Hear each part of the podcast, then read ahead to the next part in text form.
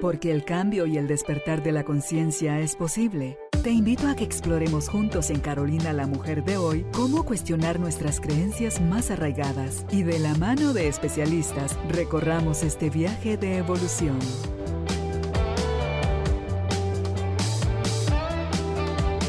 Este episodio llega a ti gracias al apoyo de Cemento Stark. Transforma tu vida, transforma tu casa con Cemento Stark. Bienvenidos. Tribu de Almas Conscientes, bienvenidos nuevamente al estudio de Carolina la Mujer de hoy, donde nos complacemos con el regalo de la visita de nuestra invitada desde Colombia, Malca Balovis. Ella es psicóloga, es logoterapeuta, es coach existencial, es conferencista, maestra y una eterna aprendiz. Y está con un corazón tan generoso hoy para brindarnos todos esos conocimientos que nos van a poner en un espacio de más amor hacia nosotros mismos y hacia los demás, porque el tema es valioso, es algo que tarde o temprano, si no es que ya lo vivimos, lo vamos a vivir. Estamos hablando del tema dejar ir amando. ¿Estamos listos para aprender? Si usted lo está, nosotras también. Bienvenidos, bienvenidas. Empezamos. Malca, bienvenida nuevamente al estudio. Qué alegre tenerte en esta tu casa. Muchas gracias, Carolina. Para mí es una delicia estar aquí compartiendo con ustedes. Es un tema que tú nos vas a ir guiando también y aquí producción me pasa una serie de preguntas para que te las plantee y podamos abordar de alguna forma también todos estos tópicos. Y la primera pregunta para ti es, una parte de nosotros entiende racionalmente que no estar juntos, separarse, tomar distancia o como le quieras poner, es lo mejor pero otra parte se resiste a eso, Malca.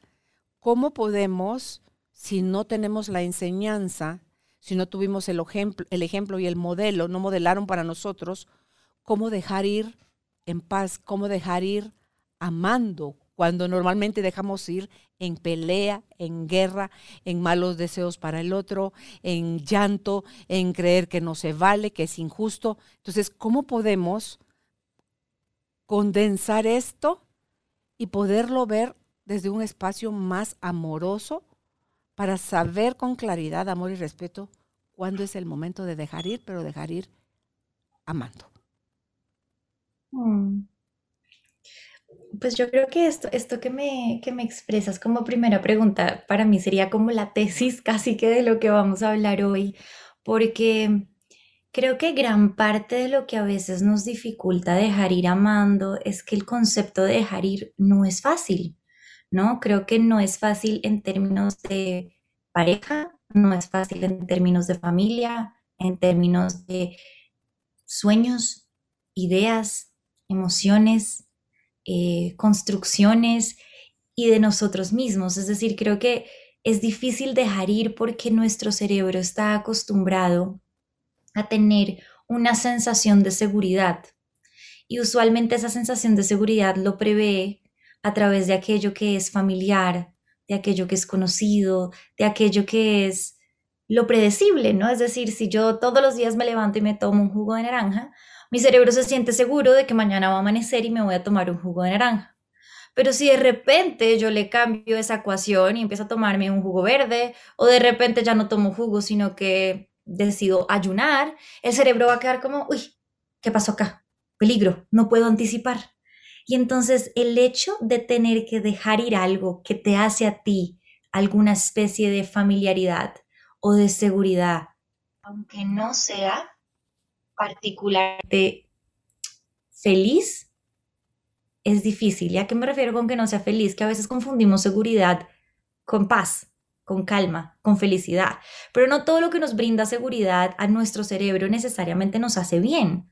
¿Sabes? A, veces nos acostumbramos a todos los días tomar en exceso, por decirlo de alguna manera, y eso no nos hace bien, pero se ha vuelto familiar para nosotros.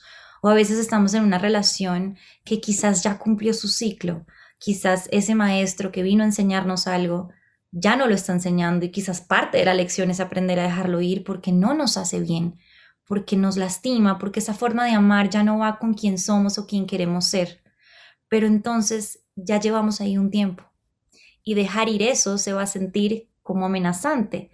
Y estamos seguros en esa relación, aunque no felices, estamos en esta como zona de comodidad incómoda en la que nos quedamos. Y por eso es que racionalmente podemos decir, yo me tengo que ir. O sea, a mí me llegan personas a consultas que me dicen, hace 10 años sé que tengo que dejar a esta persona, o hace 5 años sé que necesito cambiar este hábito, o hace, no sé, 10 años yo siento que hay una mejor versión de mí que me espera, pero no puedo cambiar y procrastino y postergo y me enredo y lo aplazo.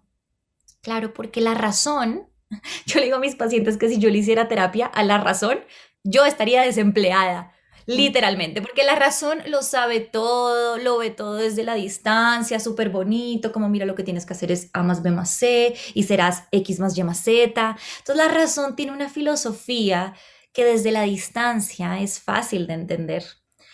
Pero bajar esa información de la razón a esta otra parte de ti, que es la que le cuesta irse, que es la que se apega a eso, que es la que de alguna o de otra manera siente el dolor, la rabia, el miedo o la frustración y la impotencia de dejar ir eso, pues bajar esa información de acá a acá, eso es lo que es complejo y creo que para eso estamos en este espacio, ¿no? Como, ¿cómo le hacemos? O sea, ¿cómo le hacemos si sabemos que tenemos, pero hay algo que nos dicen, pero no del todo queremos?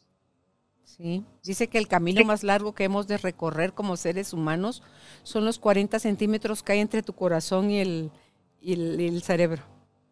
Tal cual, generar ese puente de conexión y de comunicación, que para mí realmente eso define la intuición. La intuición es este mecanismo oculto que subyace en esta conexión que tú puedes hacer de mente y corazón, ¿no? Porque cuando uno toma una decisión alineada, eso te produce esa sensación de coherencia y ahí puedes dar el paso real, porque es muy fácil tú irte de un lugar tirando la puerta.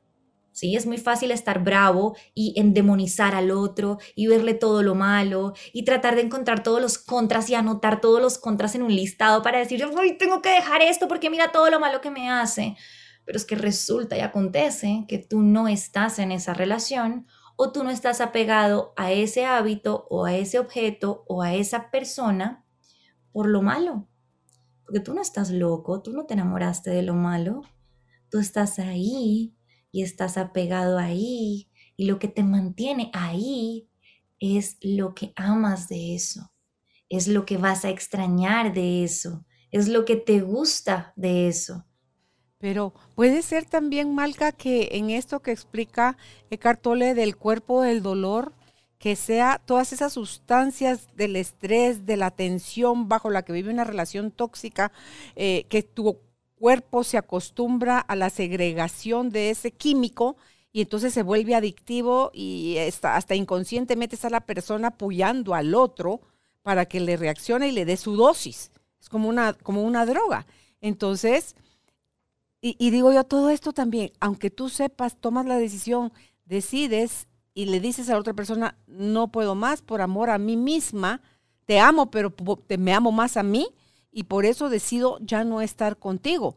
Y al principio es como la abstinencia, al ya no haber toda esa rutina, toda esa costumbre, todo ese hábito, eh, se siente como que quedó un vacío. ¿Y con qué lo lleno? y las gentes que se meten a tener otra relación para llenar ese vacío y se están metiendo en otro problema mayor. Entonces, como cuando tú decías lo del jugo naranja y el jugo verde, pensaba yo, si rompemos rutinas como con más frecuencia o somos como más variados en hacer las cosas, le estamos dando ahí una señal diferente al cerebro de está bien el cambio, porque eso es otra cosa que no aceptamos y es algo que es permanente, el cambio. ¿Ayuda en algo, Malca? esto que estás diciendo para mí ayuda un montón, sobre todo como que quiero atar estas dos, cosas que dices, ¿no? Porque este cuerpo del dolor es esto que hablaba yo al principio, esta seguridad de nuestro sistema nervioso central y no lo hace de malo, o sea, no es como que haya una parte de nosotros que sea enemiga nuestra, sino que esa parte que ha estado habituada a unas condiciones, bien sea por trauma, bien sea porque era lo que había en el contexto psicosocial en el que yo crecí, bien sea por las experiencias que he tenido, se ha acostumbrado, como dices tú, a ciertas sustancias neuroquímicas que le generan la sensación de familiaridad y de placer que termina siendo como esta droga. Por eso decía que placer no me refiero necesariamente a que te gusta, sino que genera este drive de adrenalina, este, este, este corrientazo que hace que tú lo vuelvas y lo busques y lo vuelvas y lo busques. Pero independientemente de si es por esta razón por la que estás ahí, igual dejar ir con amor va a ser la única salida. Porque ahorita que te escuchaba hablar, y para contestarte lo del cambio, ahorita después de esto me llegó a la cabeza mi proceso de aprender a sanar mi sistema nervioso central. Yo vivía hiperalerta todo el tiempo y no lograba conciliar el sueño, no lograba estar en paz, como que yo me había acostumbrado a la ansiedad como un estado habitual de ser y comía ansiosamente y desde que me levantaba, como que era como que si mi cerebro estuviera buscando algo para estar mal. Y yo decía, Dios mío, ¿cómo voy a salir de acá? Y me la pasaba peleando todo el día con la cabeza y me ponía brava cuando me veía en ese estado, pero solo me daba cuenta que entre más luchaba con mi cabeza, más perpetuaba el estado negativo del que quería salir.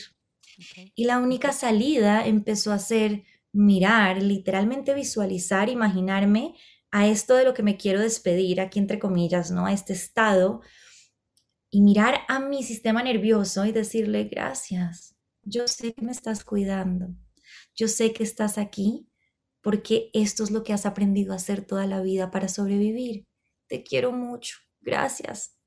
Y cada vez que mi cabeza me arrojaba un problema, un estado negativo, una situación difícil, gracias. Yo sé te quiero mucho, gracias. Y con el tiempo, la, la sensación de lucha dejó de bajar porque yo ya no estoy peleando conmigo, porque esto hace parte de mí. Es mi cerebro, es mi sistema nervioso, es mi cuerpo. Y entre yo más luche con él, más lo mantengo. Y esta misma teoría aplica para todos los cambios que queremos hacer, porque lo que resiste persiste, lo que yo lucho lo alimento. Entonces, claro que si tú te das este espacio de permitirte hacer pequeños cambios, constantemente que desajusten el status quo que tú tienes, eso va a abrir una puerta súper grande a, hmm, no es tan difícil quizás hoy recogerme el pelo. Y el cerebro dice, ok, Malca que siempre tiene el pelo suelto lo tiene recogido, no se murió, no se murió, está bien, está bien. Y al otro día entonces te tomaste, de pronto cambiar de jugo de naranja a jugo verde va a ser muy grande y muy fuerte. Entonces lo que puedes hacer es que cambias de jugo de naranja a jugo de mandarina. Y el cerebro dice, uy, bueno, pero no se murió.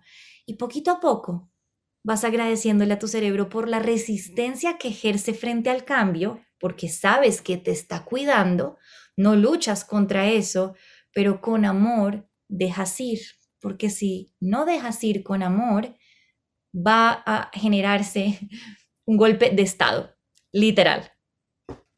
Ok, no luchas con ello, ahí está el secreto, porque a mayor resistencia es como el, hule, cuando lo estás jalando una liga y, la sueltas, eh, si lo jalas poquito, el, golpe es suavecito, pero mientras más lo vas tensando y lo sueltas, te, te lastima más. Entonces es eso lo que generamos nosotros con la no aceptación. Entonces, si hay una parte de nosotros, Malca, retomando estas preguntas, que quiere dejar ir, quiere dejarlo ir con amor, con respeto, con aprendizaje, quedará todavía otra parte que no se siente lista para despedirse. Y son aquellos que quieren dejar la puerta abierta, eh, que por si volviera, dijo una canción, eh, ¿cómo hacemos para integrar todas nuestras partes, aceptar y dar el paso de soltar y soltar amando? Mm, pues para mí esto es un reto de vida. Yo creo que voy a intentar responderlo como de alguna manera que no implique algo que igual quiero decir y es a veces necesitamos ayuda, porque dejar ir no es fácil y nos quedamos apegados y es como que en este acto de quedarnos apegados es como si partes de nosotros se desintegraran. Entonces, digamos, yo tuve una ruptura amorosa a los 20 años y no la supe procesar bien. Entonces Malca, esa Malca de 20 años, se me quedó acá congelada en el tiempo. Y luego perdí un trabajo que era muy importante para mí y no lo pude procesar bien a los 25. Y esa Malca de los 25 se quedó congelada en el tiempo. Y estas dos empiezan a hacer asociaciones sobre la vida y una serie de creencias que te van a impedir estos siguientes pasos de tu vida. Entonces, lo primero que sí creo que es importante es, si estás atravesando un momento muy difícil en el que sientes que está costando trabajo dejar ir y ya se volvió algo de mucho más grande que tú, está bien buscar ayuda, porque dejar ir es difícil. Si sientes que estás en un proceso natural en el que es difícil dejar ir, creo que lo que primero necesitas hacer es aceptar que estás ahí. No importa en dónde estés, porque a veces la presión de querer estar en un estado distinto al que estás es esta misma lucha que perpetúa el sufrimiento. Se vale que puedas decir, acepto que hoy no estoy lista para dejar ir esto. Y cuando tú aceptas que hoy no estás listo para dejar ir esto, puedes empezar a hablar con la parte de ti que no está lista para dejar ir. Y cuando tú puedes hablar con esa parte, puedes mirarla y decirle, oye, como si fuera una persona, literal, puedes poner hasta un objeto delante de tú, como, y decirle, ¿qué te sostiene acá? ¿Por qué no estás lista? Y te va a decir, es que tengo mucho miedo. Ok, entiendo. ¿Miedo de qué? Que si suelto esto, me quedo sola por el resto de la vida. Perdí mi familia y ahora soy un fracaso. O quizás te va a decir, no sé quién voy a ser sin esto que dejo ir. Toda la vida me he identificado como la esposa de, el papá de, el hermano de. ¿Y ahora? Y en ese acto en el que puedes dialogar con la parte de ti que no está lista para dejar ir, empiezas a abrir estas puertas para que te permitas en la experiencia de dejar ir toda la gama de emociones, porque es que yo sé que suena muy lindo decirte, hay que dejar ir con amor, Carolina. Pero ese es el último paso, o sea, dejar ir con amor para tú llegar al momento de gratitud, donde sientes el aprendizaje que ese maestro vino a darte a ti, para que llegue ese momento genuino, no forzado. Tú no te puedes saltar unos pasos. Yo no puedo tener un PhD sin haber ido a la universidad. Y la universidad es, tengo rabia, por todo lo que voy a perder, por todo lo que me quitaron, por todo lo que siento que no fue aceptado, lo que fue violentado, lo que fue denigrado. Tengo rabia porque me quitaron mi sueño, porque ya no tengo esto que tenía. O tengo miedo de no saber qué va a pasar, de lo que yo anticipo que corre riesgo, de algo que está en peligro. Tengo miedo de perder. O tengo tristeza porque estoy soltando algo que amo, que hizo parte de mí y me pone triste eso. O siento culpa porque me equivoqué y me cuesta perdonarme y perdonarle. Es decir, esto es una montaña rusa de situaciones que hay que permitirse sentir, porque cada una de estas partes de ti son las que se aferran en esta totalidad para no dejar ir. Entonces, cuando tú dialogas con ellas, las permites, las entiendes, las sostienes, no te tienen que gustar. Aceptar no es sinónimo de gustar. Aceptar es decir, aunque esto no me gusta, acepto que así es aquí y ahora. No me gusta mi rabia, pero la siento y esta rabia tiene un mensaje. Y cuando logras darle espacio a esto genuinamente, solito va a llegar el momento en donde vas a decir, wow, y gracias, contigo viví los mejores años de mi vida. Me enseñaste a amar, me enseñaste a sentir, me enseñaste a X, Y, Z. Y esa parte la podemos revisar después, ¿no? Cómo dejar ya ir con amor, pero eso yo creo que esa es la última parte. Me encanta, te oía ir mencionando las emociones de rabia, de miedo, de tristeza, de culpa, y casi como que podía ir viendo por la forma como lo ibas narrando, Malca, como que eran nudos ciegos y se aflojaban y se diluían, se aflojaban y se diluían. Entonces es el cómo lo hacemos o cómo lo resistimos lo que hace que eso sea fácil o difícil. Porque digo yo, ¿por qué todo lo marcamos, lo que no nos gusta, lo marcamos como difícil, como cuesta arriba, como problema, como lucha?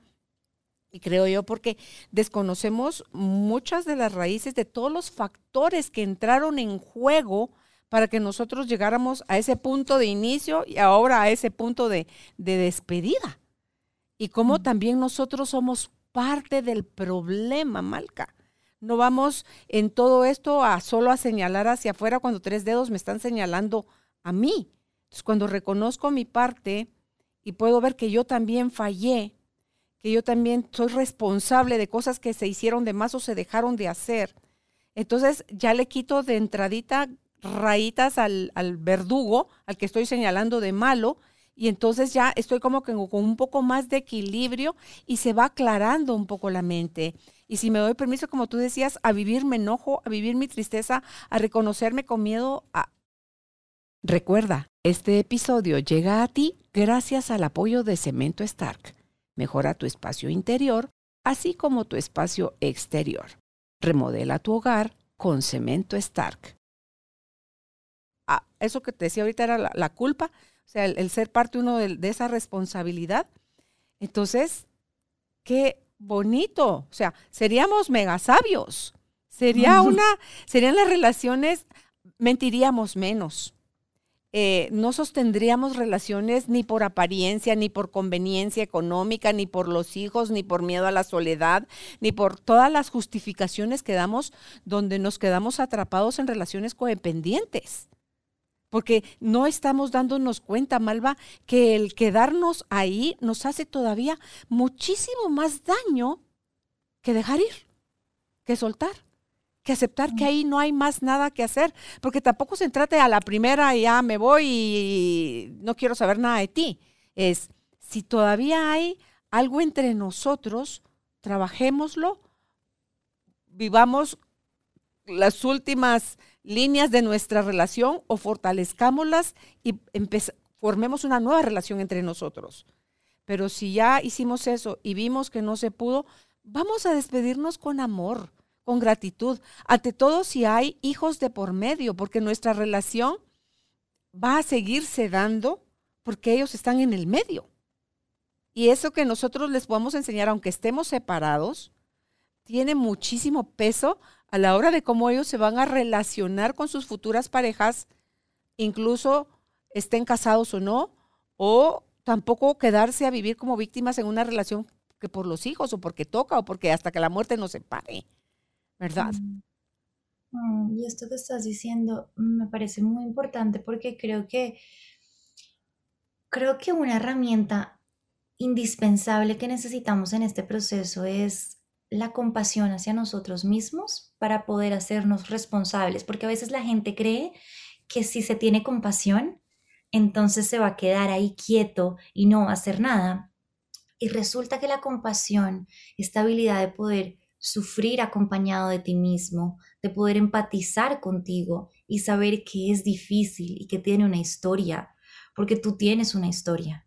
Tus miedos no se despertaron de la noche a la mañana, han sido construidos con las vivencias en las cuales tú has ido caminando en tu camino, ¿no? Y creo que, claro que es difícil estar ahí y claro que tu cabeza va a justificarlo, pero cuando tú logras ver que esto es una forma que tú estás haciendo consciente o inconscientemente para no sentir el malestar, porque lo que dijiste es clave y es huimos del malestar, porque no es agradable, pero creemos que porque no es agradable es negativo cuando es todo lo contrario, algo que no es agradable no necesariamente es negativo.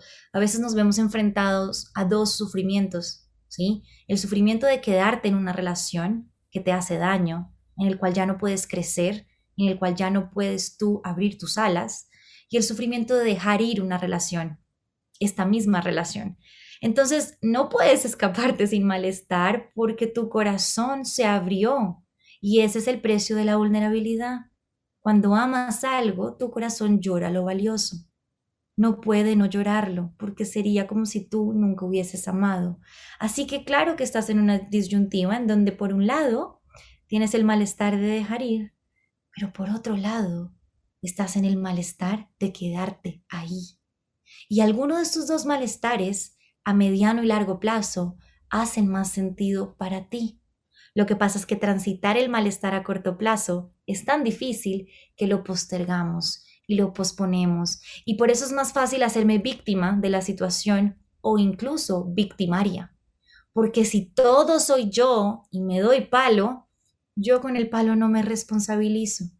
Eso es una falsa creencia. La gente cree que si se hace culpas todo el día, entonces ahí sí va a poder tomar las riendas de su vida. Cuando resulta que es lo contrario, cuando yo puedo decir, a ver, Malca, tú hiciste esto. Esta es tu parte, A, B y C. ¿Qué tienes que aprender de esto para en tu próxima relación y contigo no volverlo a cometer? Eso es responsabilidad. Pero cuando yo digo, es que Malca, tú eres la peor que hay, yo te dice, siempre con las mismas parejas haces todo lo mismo y nunca haces nada bien y eres un problema y aparte de todo nadie te quiere y siempre te equivocas. Solo me quedo enredada en este bucle. Entonces, victimizarme o culpar al otro en exceso, lo que hace es que me saca de sentir el verdadero dolor que es lo que estoy viviendo, ¿no? Es decir, es poder decirle a la vida y a mí misma en la cruda honestidad que esto que me está pasando me duele y me extripa las entrañas y siento que me voy a morir, pero uno no muere por ese dolor. La cabeza le hace pensar a uno que sí, pero si uno logra atravesar esa partecita, ahí es cuando puedes decir, ok, ok, puedo tomar agencia de esto. Sí. Entonces esa forma de darnos palo, de castigarnos, no equivale a expiación, no equivale a purgar, a, a pagar aquellas cosas que, que estamos interpretando como que hicimos mal. Mejor revisemos qué nos llevó a actuar de esa manera para entender un poco más de las raíces, desde dónde estamos funcionando a la hora de relacionarnos con las personas y las cosas y por qué nos es tan difícil soltar. Mm. Mm. Eh, está, está, este ejemplo donde dice, está la persona, está sostenida de una cuerda, pero hay, está eh, como nublado, entonces no se ve a qué distancia está del suelo y gritaba ayuda y la voz le decía, suelta la cuerda. Pero decía, si suelto me voy a matar, suelta la cuerda, era lo único que decía la voz. Y entonces, cuando se atreve finalmente a soltar la cuerda, estaba como a 40 centímetros del suelo. Mm. Y, pensaba que estaba en un precipicio. Entonces, muchas veces nos pasa eso. Vemos todo con distancias de precipicio por desconocimiento y por todas las cosas que has mencionado, pero eso es lo lindo de, este tipo de, de, de, presentaciones como la que tú nos das, Malca, donde nos explicas con tanta sencillez, de verdad, dónde es que nos complicamos o dónde hacemos estrecha la puerta de salida. Dice Daniel Javif que habla más de nosotros, la forma en cómo nos vamos de una relación que la forma como nos presentamos en ella. Porque vamos además con máscaras y vamos en el plan de conquista. Pero cuando vamos de salida, va a hablar más de quién realmente somos. Claro, y además que esto que dices es cuando Creo que es clave porque cuando uno va de salida, uno va de salida y es como si tú fueras a, fueras a caminar en este abismo en donde tú no solamente estás dejando atrás esa persona, con todo lo que esa persona implica. Tú estás dejando atrás los sueños que tenías con esa persona, las expectativas y las ilusiones que te habías hecho dejas atrás los recuerdos de lo vivido, o sea, tú dejas el pasado, tú dejas la idea del futuro y eso por eso a veces hace tanto daño, porque nuestra cabeza, yo creo que eso es lo que más le cuesta de aceptar la realidad, que la realidad no sea como tú te habías mentalizado que fuese. Y no es que esté mal, ¿sí? La realidad es, sí, que tú habías querido que el papá de tus hijos fuese la persona con la que tú envejeces, por algún motivo en tu historia particular, la vida te está diciendo, quizás aquí, así no. Y tú luchas contra esa realidad y no lo quieres aceptar porque tienes tus expectativas y tienes tus sueños y entonces prefieres aferrarte a eso, como dices tú, agarrarte de la pita, porque es que estás dejando un mundo entero. Y por, por supuesto que lo, que lo que expresas, Daniela, viva a mí me toca mucho porque es tener el coraje, la gracia y la voluntad de despedirte con amor de un mundo entero, claro que dice un montón de ti. Pero para llegar ahí te tienes que permitir internamente, y cuando digo internamente es que esto no se le expresa al otro, porque tú no le vas a vomitar tu rabia, tu odio, tu culpa al otro. Pero para llegar allá con gracia, tengo que abrir el espacio a sentir esta parte que es toda como un lodo de barro que me pega y decir, sí, estoy aquí atrapado creo que necesito sentir esto de malestar. Y no es tan sencillo, ¿no? Sí, y, en todo ese proceso, tú me decías fuera de, que empezara, antes de que empezáramos a grabar este episodio, que, eh, que estaba en ese dejar ir, era quién eres, quién crees que eres versus quién quieres y quién puedes ser. Yo creo que eso es, si logra uno comprender eso, Malca, das pasos hacia adelante firmes a poder salir amorosa, dignamente, respetuosa hacia ti y hacia la otra persona. Em, una siguiente, una siguiente pregunta. Quiero solo agregar una cosita ahí con eso que estás diciendo, si está bien. Con sí, sí, por favor, sí. Creo que esto es lo más difícil que hay y es que yo me hago una idea de quién soy a partir de las experiencias que tengo y a partir de las relaciones que, establezco, ¿sí? ¿Y por qué digo que es una idea de quién creo ser? Porque me limito a creer que yo soy eso. Entonces yo soy la mamá de, yo soy la esposa de, yo soy la psicóloga, yo soy la amiga de. Y claro, cuando me armo en esta identidad, despedirme entonces, cuando cierro la puerta y tengo que irme de salida, también voy a tener que pasar por ese dolor de despedirme de quien creía ser, de quien aspiraba a ser ahí. Y eso me abre esta puerta que hablas tú de lo desconocido. Entonces ya no sé quién soy.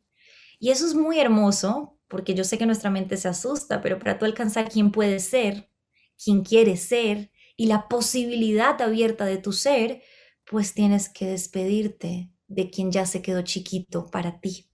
Pero ese cambio, ese cambio es difícil. Ok. ¿Qué implica despedirnos, Malca? Yo creo que despedirnos implica primero hacer una pausa para reconocer de qué te estás despidiendo. Porque a veces no nos damos el permiso por el miedo que tenemos de entrar en el dolor, no nos damos el permiso de recorrer todo lo que nos estamos despidiendo.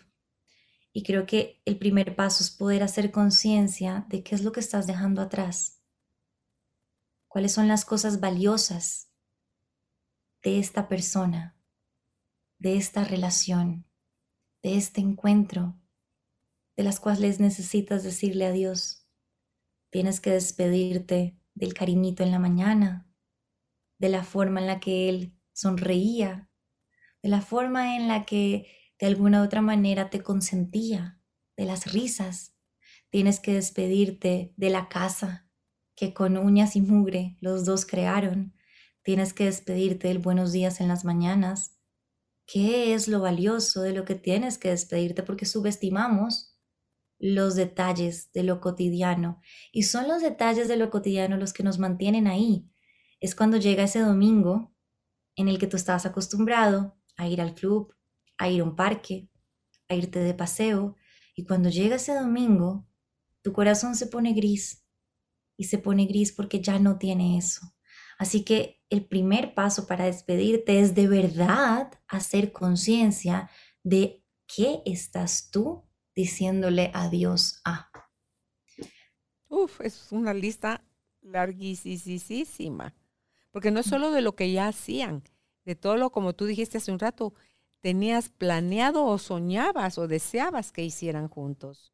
Y se acabó. Y, me haces pensar incluso en la separación por muerte porque aplica a los duelos todo esto, al duelo de por muerte, no es que me dejó por otra o por otro, es que eh, ya no está, ya no lo voy a volver a ver. Entonces, ¿cómo abrazar mi dolor?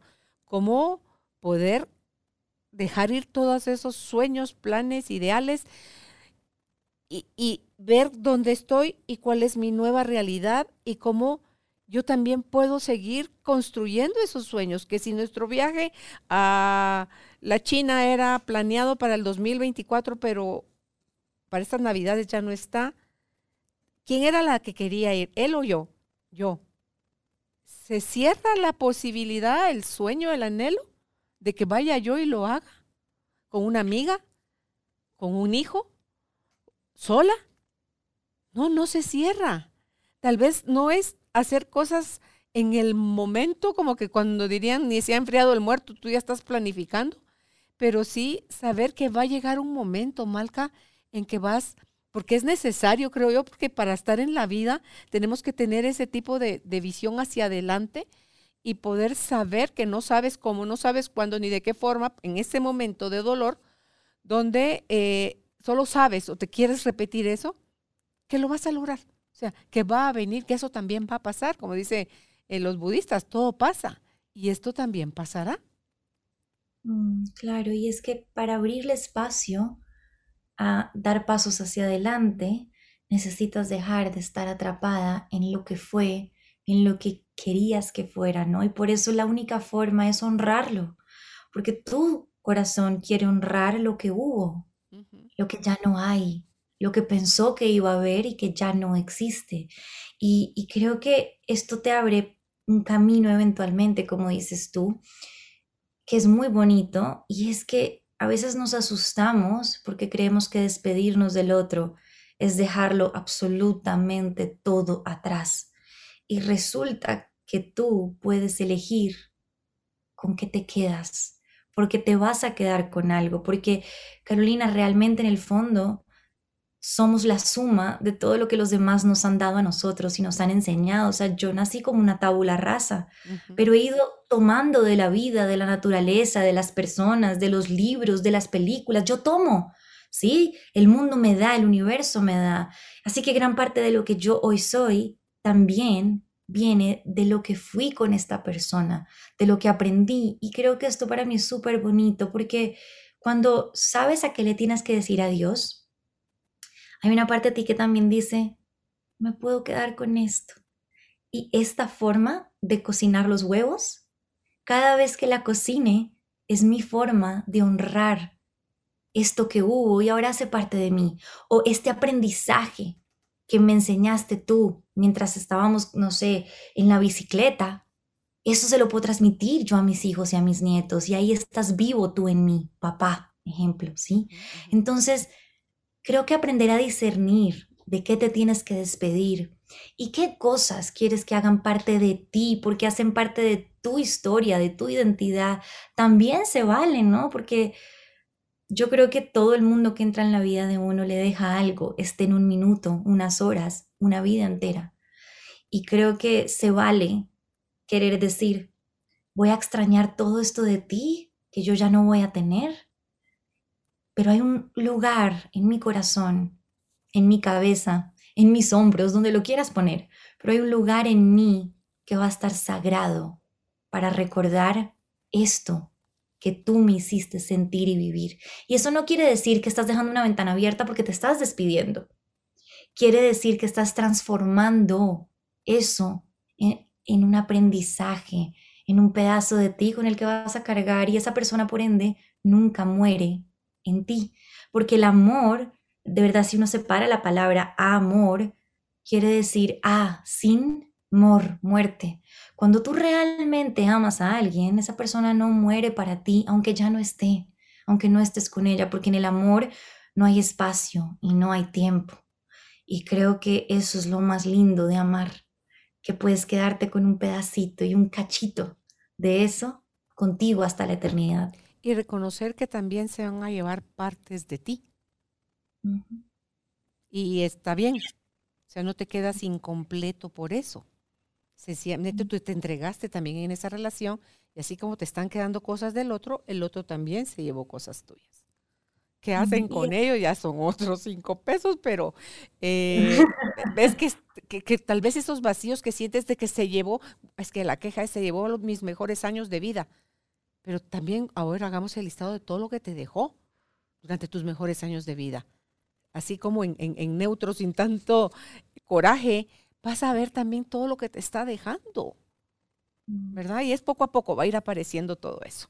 Ahora, ¿qué pasa con la gente que tiene ese anhelo de que no sea real esto que esté pasando, ese pensamiento, diría Pilar Sordo, mágico, donde yo estoy anhelando con todo mi corazón que cambie lo que está pasando pero también, como puede que pase, hay algo en mi corazón, en el fondo de mi corazón que me dice, no va a pasar. ¿Qué hago con todo eso mágico? Yo creo que como, como lo que hablabas ahorita también que decías como, bueno, cuando pase el coraje voy a poder darme cuenta todo esto bueno que también me dejó en mis años de vida. Esto de, esto de la primera fase, antes de llegar acá a la despedida, va a implicar también coger todo lo mágico y darle un espacio. Yo duré, yo terminé con un exnovio una vez y duré como unos dos o tres años aferrada a la ilusión de encontrármelo, de regresar con él, lo veía en todo lado, o sea, yo entraba a un centro comercial y veía una persona como que me dio calva y yo era como, ay, ahí está, y lo miraba y no, no era, una persona con ojos tal y yo, ay, ahí está y no, no era. Y me estaba costando mucho darle espacio, aunque vivía en mí todo el tiempo, sentarme a dialogar con esa parte mágica de mí. Y creo que cuando lo logré hacer y cuando pude decir como, ok, sí, Tú tienes esta ventana abierta, tú tienes esta ilusión, tú tienes este anhelo. De verdad, ¿qué es lo que esto está guardando? ¿Qué es lo que esto está escondiendo? ¿Qué es lo que hay detrás de esto? Y cuando pude entender lo que había detrás de eso, pues me pude dar cuenta, en primer lugar, que no había hecho el duelo, a pesar de que habían pasado dos, tres años. Esta persona seguía como un fantasma vivo en mí y que además seguía como un fantasma vivo en mí porque en él yo estaba depositando mis sueños y mis ilusiones de una relación de pareja amorosa, porque fue una relación muy bonita y él me dio muchas cosas. Y creo que después de él vino un, par de relaciones medio turbulentas y mi cabeza se regresaba a él como referente de todo lo que yo quería tener.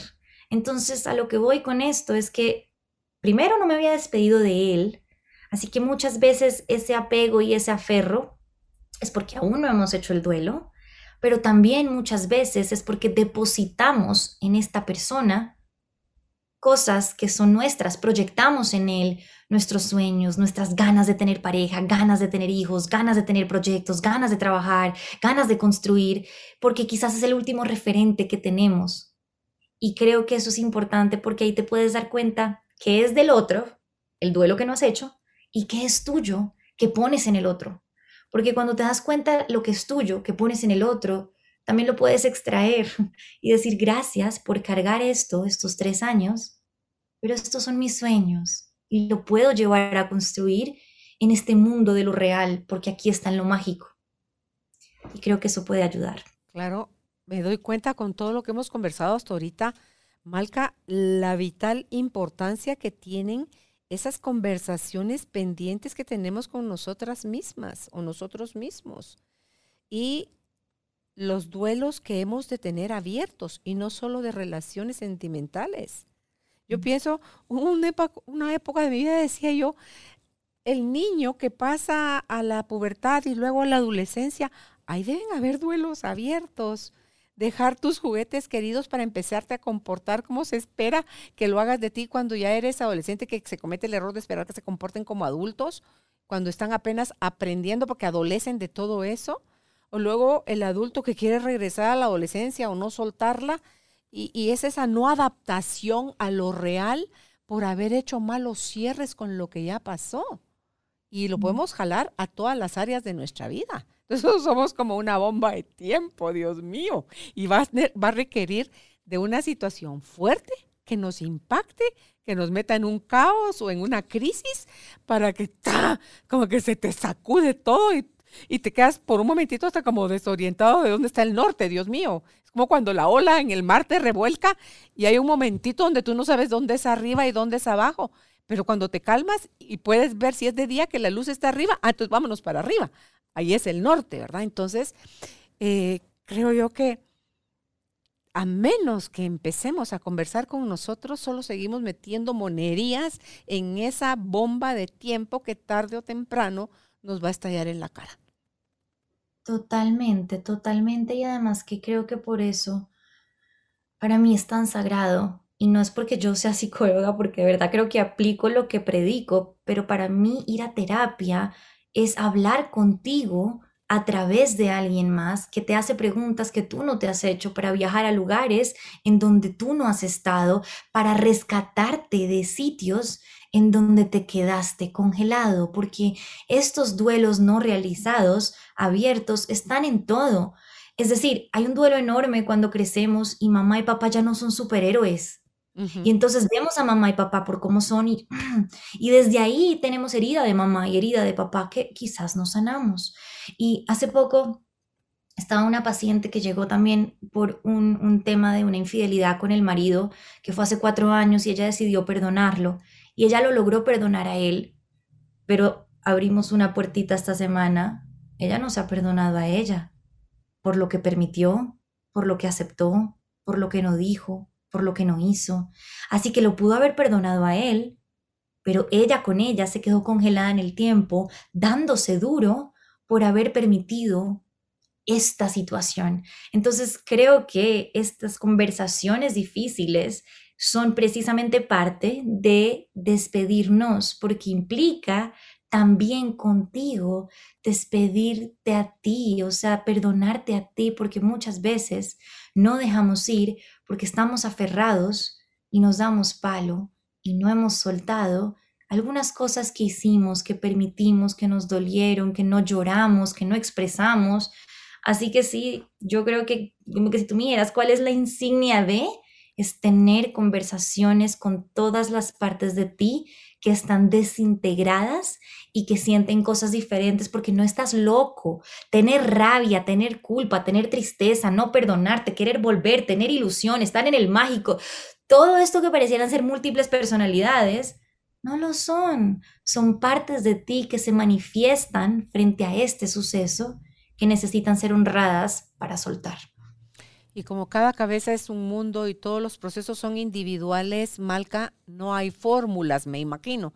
Pero hay algunas recomendaciones, ya empezamos hablando ahorita hace un momentito lo de esas conversaciones íntimas acompañados de un terapeuta para poder visitar las preguntas que no te haces, los lugares a los que porque no te da la gana o te da mucho miedo, no has querido visitar y poder poner la verdad sobre la mesa y empezar a tomar ahí nuevas decisiones, ¿qué otra cosa podríamos agregarle a este recorrido básico para que ya cada quien luego elija el método, el terapeuta, el momento, la velocidad con que quiere hacer el proceso? Yo esto, esto me, me parece lindo que lo ponga sobre la mesa porque creo que no por estar en contra de absolutamente ninguna, ninguna forma de hacer un duelo, creo que todos hacemos duelos desde lugares diferentes y nos frustramos cuando de quizás leemos paso uno, paso dos y paso tres de hacer un duelo y tú dices, pero yo no estoy aquí, yo ya hice esto y me salté esto, porque es natural que vayas y vengas, subes y bajas, que de pronto alguien empezó su duelo con tristeza y tú con rabia, de pronto tú no lo sientes y te quedaste congelado y el otro ya está en la expresión y en la gratitud, está bien, ¿no? Creo que el primer paso es darte el permiso y el espacio de que tu duelo sea único, de que no lo compares con ninguna metodología, con ningunos pasos a seguir y con ninguna experiencias previas tuyas o de otros, porque creo que eso te va a hacer mucho daño. En este darte tu tiempo, necesitas discernir lo que hablábamos al principio, ¿En qué momento sientes que quizás solo ya no puedes? Y ese es este segundo espacio, ¿no? Es, estoy pudiendo solo. Y solo no es solamente terapia, aunque ayuda un montón porque tú tienes tu verdad. Y la idea es que puedas dar con un terapeuta que te permita acompañar a ti a descubrir, sentir y parir tu verdad, sino que solo quiere decir qué red de apoyo tienes a tu lado con quien tú te sientas cómodo para poder llorar, para poder, perdón la, la palabra, putear, para poder gritar, porque no todo lo tenemos que hacer solos. Esta red de apoyo son amigas, pueden ser mascotas, pueden ser familia, puede ser algunas personas de tus clases de yoga, de meditación, no lo sé, pero es cuál es tu red de apoyo en personas. Luego tienes que tener una red de apoyo de recursos, porque los vas a necesitar. Y esa red de recursos nos remonta al primer punto, que es tu duelo es único. Y hay recursos para cada momento y para cada persona. A mí, las velas, el hecho de, de prender algo, me transforma. Entonces, dentro de mi kit de recursos para mis propios duelos, yo pongo música, yo pongo meditaciones, yo voy a la naturaleza y yo prendo mis velas. Y yo bailo y sacudo mis, mis cosas. Ahorita que hablábamos tú y yo al principio del canto y del movimiento, para mí dejar a las emociones expresar a través de mi cuerpo es un recurso. Y necesito que tú encuentres los tuyos porque ese va a ser nuestro siguiente punto. Entonces tenemos un, tu duelo es único. ¿Cuál es tu red de apoyo? Terapéutica, familiar y recursiva. Y una vez tú tengas este como, este espacio seguro, ¿sí? En el que puede ser incluso, tú, y yo hicimos una, un encuentro de los espacios seguros que pueden ser físicos o pueden ser mentales, se pueden remitir a ese, a ese podcast que hablamos de cómo hacer un espacio seguro. Una vez tengas tú este espacio, ahora sí, ¿cómo le vas a abrir la puerta al duelo? ¿Cómo vas a permitir tú hacerle espacio a todas las emociones que sientes. Y este abrirle espacio a las emociones, también lo hablábamos en el kit de recursos emocionales, que, que fue el último que hicimos, pero es, ¿cómo no tenerle miedo al miedo?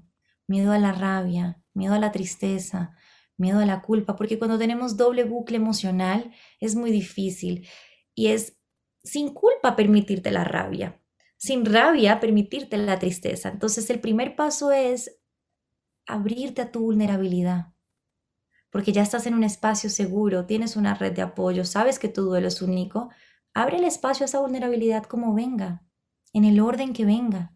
No importa si se mezcla, no importa si es desordenado, no importa si un día sientes que avanzaste un paso y al otro día te echaste para atrás, nunca te echas para atrás. Nunca te echas para atrás porque siempre sigues en tu camino hacia adelante. El tema es que hoy te sentiste más grato, mañana más rabioso, pasado más culposo. Y está bien. Y creo que este espacio de abrirle espacio a todas las emociones es muy importante porque te va a permitir a ti el siguiente paso, no importa el orden, no importa el ritmo, que es, ok, ya vi todo lo que hay, ya puse todo sobre la mesa. Ya sé todas las partes de mí que están implicadas en este duelo. Veo mi mundo mágico, veo mi personalidad rabiosa, veo mi víctima, veo mi victimario, veo mis sueños, me veo a mí, lo veo a él, lo veo todo.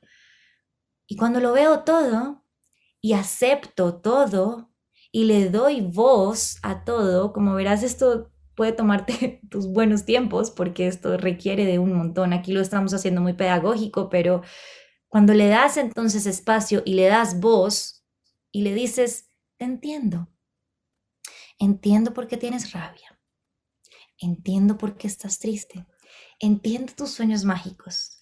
Lo entiendes, este es el siguiente paso, eres compasivo y empático con esa parte de ti ahí en ese momento esa parte hace, ay, por fin Malca me escuchó. Uy, sí, y hay una contractura muscular. Y entonces, una vez tienes sobre la mesa todo, ya sabes de qué te tienes que despedir. Y puedes ahí hacer una carta. A mí me sirve mucho hacer una carta, pero ahí te la recomiendo. Puedes hacer una carta de despedida en donde reconoces lo que es del otro, reconoces lo tuyo que se va con el otro, reconoces lo que nunca fue que se fue con el otro y lo que hubo y si existió que se fue con el otro. Entonces en tu carta haces un primer paso. ¿A qué le digo a Dios? Que se va. Y eso que se va puede ser cosas dolorosas.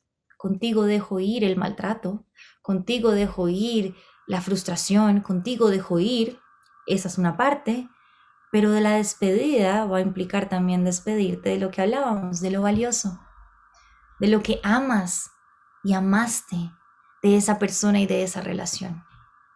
Decirle a esa persona y a esa relación todo lo que vas a extrañar.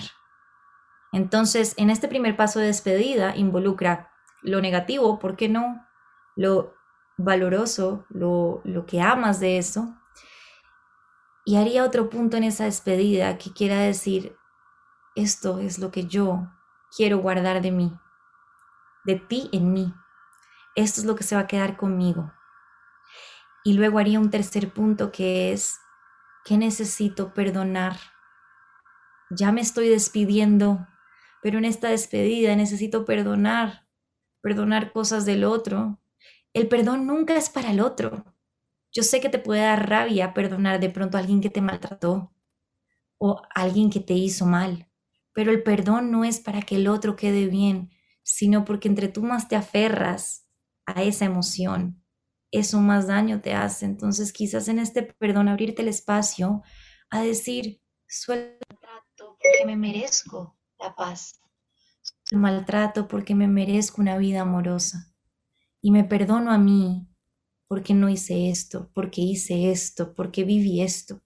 Y todo esto en esta carta, en donde te despides de lo bueno y de lo malo, en donde le abres espacio a lo que te quieres quedar y en donde te perdonas y perdonas, ahí puedes, en tu último párrafo, por decirlo de alguna manera pedagógica, decir, y hoy, con todo el amor, te dejo ir, porque gracias a ti aprendí esto, esto y esto.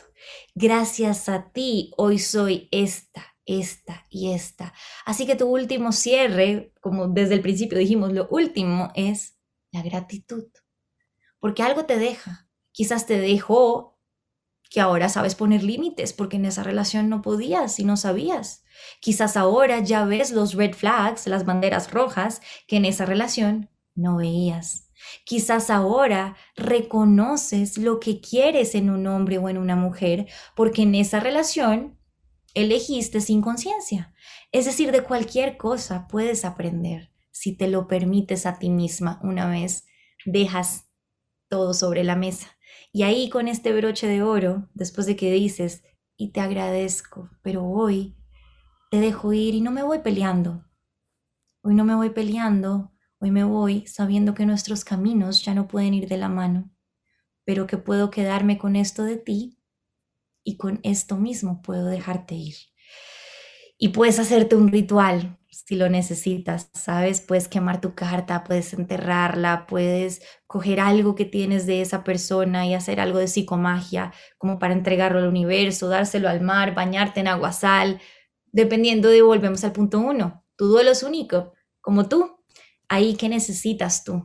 Y creo que esto podría ser una metodología, entre comillas, súper entre comillas, por favor, de algo muy genérico que tú a tu ritmo y a tu forma vas a poder quizás hacer.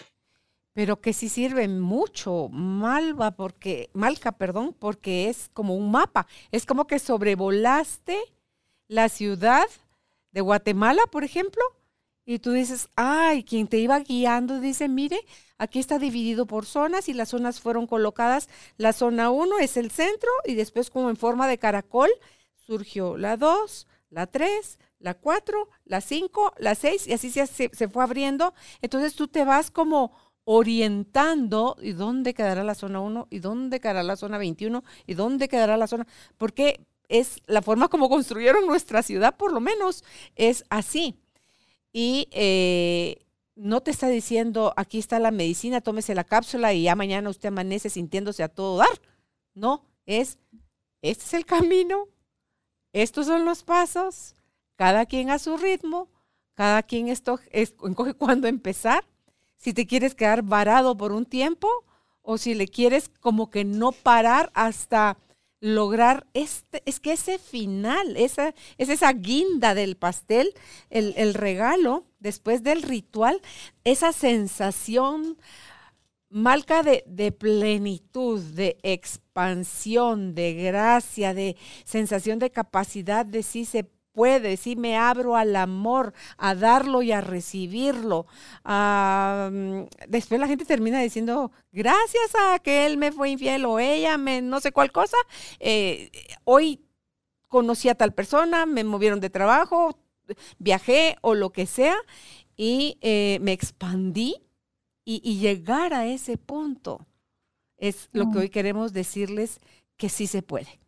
Sí se mm. puede y también se puede que, él, si eso es lo que la gente elige, quedarse en su agujero negro, sufriendo, lamiéndose las heridas, viendo cómo se le va infectando la herida y cómo usted cree que la fuerza se la da el dolor a través de lo que está sintiendo en odio por otros, ay Dios mío, a quien más daño le está haciendo es a usted mismo, pero también tiene que tener su propio límite, su propio tocar fondo y su propio de decir en algún momento, no, tiene que haber otra forma, que no sea esta forma tan dolorosa de aprender. Yo creo que cuando nos abrimos a la sabiduría ajena, Malca, estamos eligiendo ya crecer en el amor, evolucionar y trascender desde el amor y ya no desde el dolor. Que aunque el dolor no nos vaya a dejar, cuando nos toque experimentarlo, lo vamos a vivir con muchísima más madurez, con más claridad y con más sapiencia de que eso también pasará.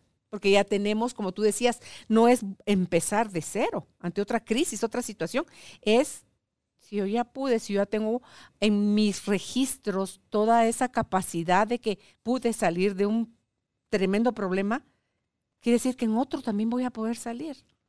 Que a lo mejor al principio el, caos me, me, pone como turbulenta la cabeza, pero si me aquieto, si respiro, si, si estoy en sosiego, voy a poder entender que tengo los recursos internos. Probablemente la primera vez nos va a revolcar la cosa, pero horrible. Pero en cualquier otra situación donde requiramos dejar ir, ya no lo vamos a pensar tanto. Ya no vamos a acabar tumbas tan profundas porque sabemos que hay otras formas de salir, Malca. Y tú nos diste hoy grandes luces de cómo hacerlo, lo cual valoro enormemente. No, y con esto que estás diciendo, como que para nosotros en Colombia existe la expresión la ñapa, no sé si en Guatemala existe, pero la ñapa es como, como que vamos a agregar la cerecita al pastel, porque con esto que estabas diciéndome, como que me llegó, me llegó esto y es, hace poco escuché una frase que me gustó mucho que decía, en secreto todos confiamos en nuestra propia grandeza. En secreto quiere decir que dentro de nosotros, así sea muy en el fondo, una mega chispita chirriquitica de llamita, sabe que podemos y la única forma de saberlo no en secreto es permitirlo. Y la cereza encima del pastel que quisiera agregar es, así como le estás agradeciendo al otro al final, después de cada paso, de todos estos pasos que estamos describiendo y cada zona que ves, yo me daría un espacio para agradecerme a mí, porque esto que estás haciendo requiere de amor, compasión y dosis gigantescas de valentía. Y creo que poder decir, Malca, gracias por permitirte sentir esta rabia y al final de todo tu proceso en esa carta poder decir, y me agradezco a mí, porque fue valiente estar aquí, fue valiente hacer esto. Creo que ese es el pedazo que hace que los recursos que tú tuviste los puedas ver. Agradecete qué fue lo que hiciste, cómo lo lograste, dónde, de dónde sacaste la fuerza, porque la tuviste. Porque lo que no queremos es que pase desapercibido para que tengas en tu kit de herramientas para el próximo duelo que vendrá, porque la vida se trata de vida y muerte constantemente. Entonces, y muerte no solamente física, sino muerte quiere decir dejar ir lo que ya no está, para que tú tengas claro cómo fue que lo lograste y tengas en tu recurso, para mí, la herramienta más poderosa, que es el amor hacia ti, porque lo lograste. Y creo que eso sería como mi cerecita en el pastel. Llegamos a ti gracias al apoyo de Cemento Stark. Optimiza tu espacio para tu nuevo estilo de vida. Remodela tu hogar con cemento Stark. Totalmente de acuerdo. Dice Juan Pablo que lo que tú dijiste ñapa, aquí en Guatemala se dice upa.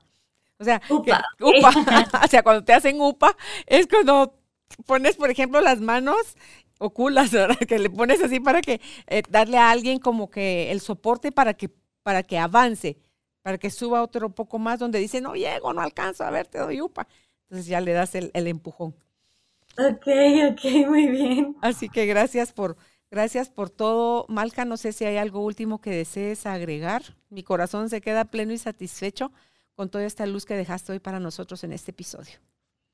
No, yo creo que agradecerte a ti por esto que haces, porque creo que cuando uno encuentra estas herramientas en el camino, eh, son luz, ¿no? Y lo que decías de la sabiduría de los demás, lo que decía al principio, yo creo que yo no sería nada si quitara de mí todo lo que he aprendido de los demás.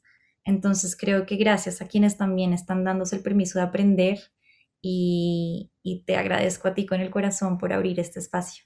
A ti, Malca, te abrazo a la distancia, bendigo tu vida y tu quehacer y pues ya nos juntará la vida en otro momento para que sigas enriqueciéndonos con todas estas herramientas. Un abrazo a todo Colombia y a quienes nos escuchan en cualquier rinconcito del mundo. Que estén bien. Ah, solo dónde pueden ustedes contactar a Malca. Su página web es malcavalovis.com. En Facebook la encuentran así como Malca Valovis, perdón, y también en Instagram. Malca Valovis, pero con doble S al final. Ahora sí. Un abrazo, Malca. Dios te bendiga. Chao. Bye. Bye. Gracias por ser parte de esta tribu de almas conscientes.